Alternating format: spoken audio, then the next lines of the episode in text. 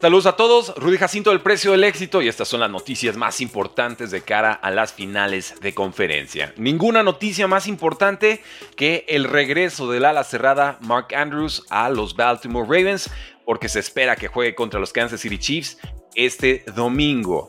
Así lo asegura Ian Rappaport en NFL Network. Y es que Andrews tenía una lesión muy importante en noviembre, una lesión de fíbula, una lesión de tobillo operado.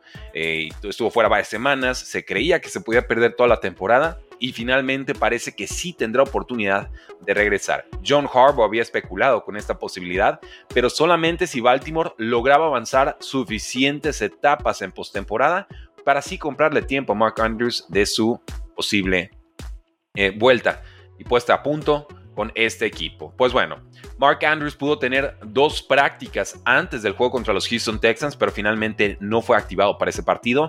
Ya practica sin limitaciones por segunda semana y todos aseguran va a estar listo para que juegue contra Kansas City Chiefs. ¿Por qué es tan importante esto? Porque Mark Andrews, antes de George Kittle este año, eh, incluso con Travis Kelsey, estaba a la par como el tight end más poderoso, más explosivo, más productivo de la NFL.